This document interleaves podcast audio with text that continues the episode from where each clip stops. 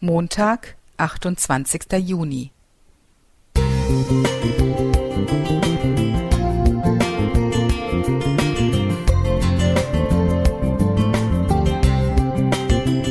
Ein kleiner Lichtblick für den Tag.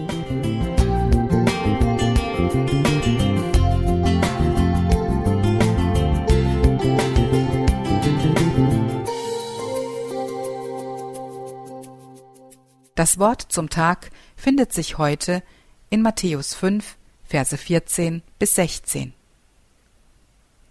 Ihr seid das Licht der Welt.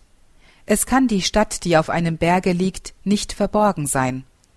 Man zündet auch nicht ein Licht an und setzt es unter einen Scheffel, sondern auf einen Leuchter. So leuchtet es allen, die im Hause sind.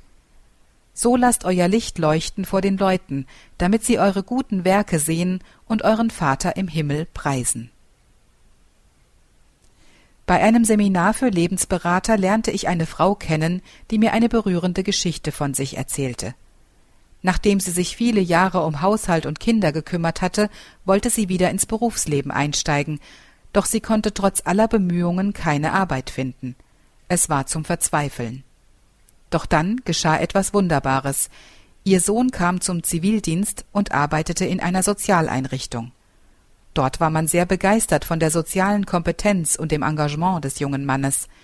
Die Mitarbeiter waren so erstaunt über sein Einfühlungsvermögen, dass sie seine Eltern kennenlernen wollten. Als bei dem Besuch schließlich die Arbeitssuche der Mutter zur Sprache kam, wurde ihr sofort eine fixe Anstellung in dem Betrieb angeboten. Diese Erfahrung führte mich zu dem Gedanken, auf wie viele Arten wir als Kinder Gottes auf unseren Vater im Himmel hinweisen können.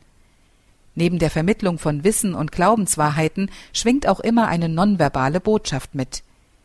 Wie also begegnet man dem anderen? Kann ich gelassen bleiben, wenn jemand etwas in meinen Ohren Seltsames von sich gibt, und kann ich darauf liebevoll eingehen? Für ein gelingendes Gespräch hat der Psychologe Carl Rogers drei zutiefst christliche Verhaltensweisen beschrieben. Erstens einfühlendes Verstehen. Zweitens unbedingte Wertschätzung. Drittens Echtheit.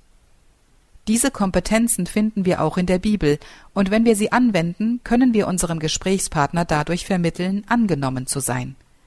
Dies führt zu Offenheit, eine wichtige Vertrauensbasis.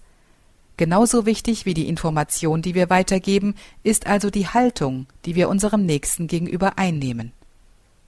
Denken wir daran, dass Gott uns als sein Licht gebrauchen will, und verhalten wir uns so, dass Menschen auf unseren Vater im Himmel neugierig werden.